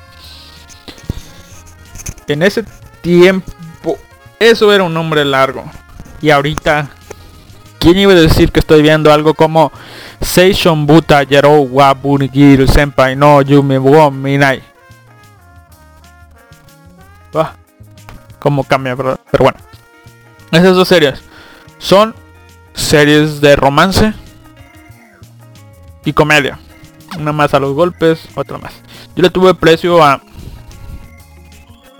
a, a Nogisaka y esa serie si recuerdan o si la han visto, es una serie de una chica que es rica, millonaria, todos la quieren, pero es otaku. Y siga. ¿No? o sea, tenía referencias a la cultura otaku, canciones, anime. Y me seguí buscando cosas así. Pasando por Soranoto Shimono. Pues, cosas así. Le digo, finales de 2009. 2010 estuve todo en ese limbo buscando anime viejito que ya estaba terminado. Y para 2011 decidí, ah, voy a comenzar a ver anime. Listo, esto es lo mío. Eso fue hace que... Hace 7 años, por así decirlo. Ay Dios. 10... 7, 8 años más o menos. Que decidí, ya dije, vamos a comenzar. Ah, esperen, esperen, esperen. Yo sé qué fecha fue fue cuando salió Hoshisora.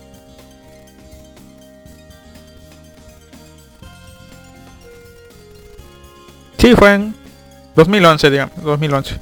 Porque recuerdo que Hoshisora e Kakaro Hoshi fue una de las primeras series de temporada que seguí. Se me olvidó cuál fue de las fue, la primera, pero de esa. O sea, yo yo empecé viendo series de corte más echi porque conocí un fansub llamado Eros Fansub y me, seguí todas sus series y así. Después eh, tuve un no sé, tenía tiempo. Les digo, yo estudiaba en la tarde. Tenía ah, altas horas de la noche para ver anime. Ya tenía cuarto propio. Nadie que me molestara. Ah, veía anime. Mucho anime. Y así. Serie, temporada, tras temporada. Y mm, como vieron en las series que vi, fue... Gracias a esas dos series, seguí viendo lo que son comedias y, y cosas así. Luego, si recuerdo, al buscar comedias romances, he de decir que creo que llegué a hacer una Tsukaima que la vi en una Navidad todas, por ahí de 2014. Tal vez ya le tenía gusto a las series de fantasía, pero considero que Zero no Tsukaima fue la que me dio la patadita a ver series de ese estilo. Y seguí. Es decir, gracias a las primeras series que vi, es lo que sigo viendo ahora, ¿no? Les doy oportunidad a todos. Y a lo que quería llegar con narrarles un poco de cómo comencé a ver anime es que yo en lo general veo casi todo. De todo. Le, hago- le doy, le hago el feo a, pues ahora sí que a las series que se ven feas. Diseños de personajes poco bonitos. Aunque si tienen buena historia, si me dicen tiene buena historia, a darle una oportunidad. Si es 3D o rotoscopía, ahí sí, mm, mm, no. Pero tiendo a darle historia. A casi todo menos al yaoi o donde haya puros hombres y se vea más o menos yaoi. Por ejemplo, ¿cómo se llamaba? Yuri on. No le di la oportunidad. Free. Le iba a dar la oportunidad, pero no se la di. En esta temporada está la de los corredores. Y sí, se la di. Y me está gustando. Ver, ve casi todo. Casi de todo. Hay personas que dicen que ver una serie por un capítulo bueno o que se ponga bueno hasta el capítulo 10, 11, 12 no vale la pena. Si espera 7, 8 capítulos para que se vea para que se ponga buena, no vale. No lo vale. En mi caso no es así. Yo si veo una serie, generalmente la veo por ver. Busco entretenimiento, eso sí. Es decir, pasar el rato. Pero para otras personas sí sería ver una serie por verla. Por más que pase. Si llego hasta el capítulo 12 y ahí es donde digo, wow, todo tiene sentido aquí o una escena épica. Para mí valió la pena la espera. ¿Por qué? Porque eso es lo que yo espero. Entretenimiento de un anime que me haga sentir, por así decirlo, que me haga sentir vivo, que me haga estar conectar ese anime. Con una sola vez que lo haga, con una sola escena, para mí ese anime ya cumplió.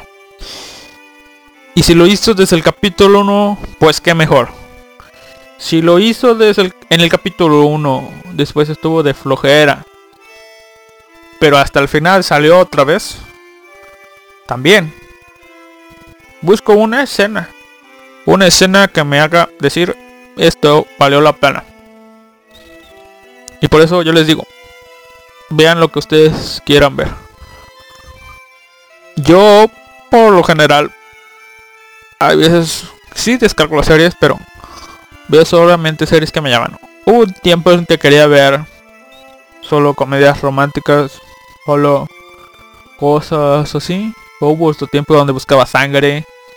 Hace poco buscaba disparos y vi Black Lagoon, muy buena. Generalmente te recomiendo que veas aquello que quieras ver. No tanto en, en la sinopsis, sino ve, no sé, un video promocional o, o ve los tags. ¿no? Es decir, quiero ver algo de sangre y ve animes que tengan eso. Ve, quiero ver anime ah, criminales, algo que tenga eso. Policiaco, algo así. Te va a llenar, ¿no? Vas a disfrutarlo. Y de vez en cuando no. Tienes... Algo que yo recomiendo es... Si tienes ganas de ver... Digamos, muchas cosas sangrientas. Pues incluye un anime que no tenga nada que ver con eso. Algo moe, por ejemplo. Algo tierno. Y vas a ver. Vas a disfrutar ambos. Aunque no tengas ganas de ver algo de la otra temática, la vas a disfrutar. ¿Por qué? Porque son dos cosas distintas. Vas a contrastar. Ya si no te llega a gustar el otro Seni Moe, por así decirlo, vas a disfrutar más la sangrienta. Porque dices, oh, esta otra no la tiene. Es decir, comparar. Pero yo por lo general disfruto ambas, ¿no? O si quieres ver algo muy, muy dulce, o sea, ves puras series así. O, por ejemplo, ves puras series de idols. Ve una serie de deportes con hombres. Macho. O ve una serie de... De aventura. Algo que... Distinto, ¿no? Siempre ve cosas variadas. Y dale oportunidad a series nuevas. Eso sería todo en cuanto yo viendo anime. Y como creo que ya van a llegar a interrumpirme, vamos a hacer un poquito rápido. Con una serie, solamente voy a comentar una serie y los demás los dejo para después.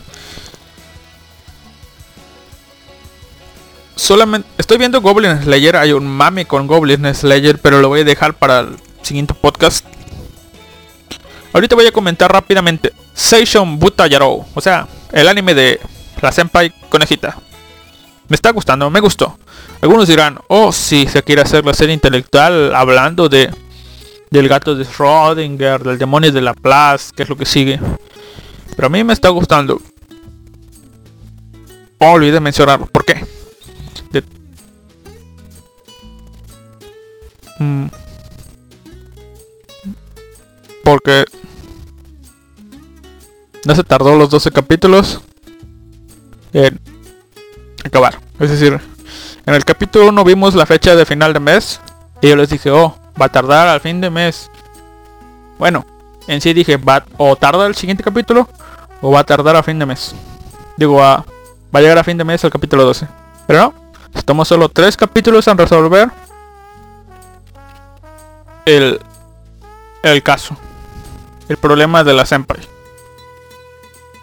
¿Y cómo se resolvió? En sí, el problema fue el gato de Schrödinger. ¿El gato está vivo o está muerto? Se planteó con la Senpai. Si nadie te ve, entonces no existes. Si tú quieres ser ignorada, fuiste ignorada, fuiste tratada como aire. De pronto la persona se se pues dejó de ser notada, ¿no? Ciertos motivos dejaron, no los voy a mencionar. Ya no, ya no lo dije, pero trataré de hacer estas cosas a mi manera, puntos clave y eso. Al final resultó... Sí es spoiler, pero... Va, o no te gusta o no la viste. Aclaro, alerta. Esto, este podcast va a acabar. 5 minutos más o menos, a lo mucho, acabar. A partir de ahorita voy a tirar spoiler. 1, 2, 3. Comenzamos. Esta sección se... Este problema de la Senpai se recibió con el poder del amor. ¿Sí? Así sencillo. El poder del amor. El tipo se declaró a la Senpai y ya. No me quedó claro, o no recuerdo si explicaron por qué el tipo comenzó a ayudar a la chica. Así que no recuerdo si lo dijo, pero igual, voy a suponer. El tipo vio a una chica bonita, le gustó. La chica era famosa, probablemente ya la conocía. ¿Se enamoró? ¿Eh? Por mí está bien. El poder del amor aquí yo siento que sí estuvo bien usado. Tal vez no estuvo bien desarrollado, pero el poder del amor ganó. Aquí, tal cual. Poder del amor ganó. Esta Yukino no fue tan Yukino. El tipo Hachiman no fue tan Hachiman. Me gustó. Yo sí diría que es una de las series que más me está gustando. Sería la segunda. Bueno, Goblin Slayer es caso aparte. ¿Por qué? Porque ya conozco la historia. Solamente estoy viendo el anime para verlo animado. Pero de las que no conozco nada, diría que Seishon Buta no Yarou. Seishon Buta Yarou. Es el segundo que estoy disfrutando más. El primero es Zombie Land Saga. Risas sinceras. Y bueno, ahora, otra vez, bueno. Olvidé comentar. Algunos animes que me gustan mucho es porque están separados por trama. Tal cual. Digamos. Operación... Voy a inventar un nombre. Operación Overlord 1. Operación Overlord 2. Overlord 3. Overlord 4. Listo, se acabó el arco. Que están fijamente... Bueno, o claramente definidas por arcos. Son series que me gustan. Jormungand es una. Strike the Blood es otra. Y hay otras más, ¿no? Pero son me gustan. Y esta de Seishon Buta Quiero pensar que el hecho de que esté definida por arcos es lo que está haciendo ver, verla. Porque el primero es. Se enfocó en algo como si fuera el gato de Schrödinger, el caso de la Senpai. Que véanlo y van a ver cómo se explica. El siguiente caso sería el demonio de la Plaza. Y supongo que... Y aquí es donde viene la parte nueva de las de mis secciones de comentarios de anime. Lo que me espero. Son tres caps. Así que supongo que el demonio de la plaza serán otros tres caps. Hay otro personaje que sale en el opening. Supongo que van a ser otros tres. Y al último van a dejar a la hermanita. Resolver el arco de la hermanita. O tal vez un cliffhanger con la hermanita. Y metan a la científica, a Futaba. Algo así me imagino que va. Hasta que. Puede que cambie. Puede que no. Pero eso es lo que yo me imagino. Así que vamos a hacer esto. Yo digo que el demonio de la plaza son tres. Luego la tipa. La otra tipa del opening. Y no recuerdo si hay otra, una cuarta. O la hermanita. Me imagino que se queda así. como que estoy corriendo, pero hasta aquí los dejo. Trataré de abordar un poco mejor el siguiente podcast estos resúmenes y tal vez el resumen de un manga. Mitos y leyendas. Se los debo. No encontré algo muy muy adecuado, pero seguiré con eso de mitos y leyendas en podcasts posteriores. Y bueno, eso es todo. Espero les haya gustado. Les dejo con una canción instrumental en lo que busco otra.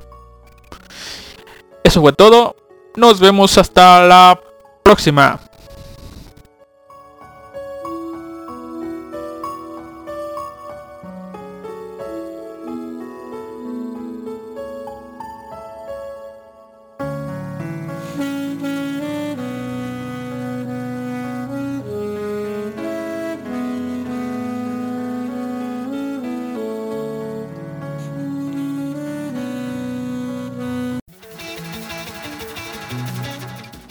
Los dejo con el ending de Dimension W, una buena serie que yo recomiendo.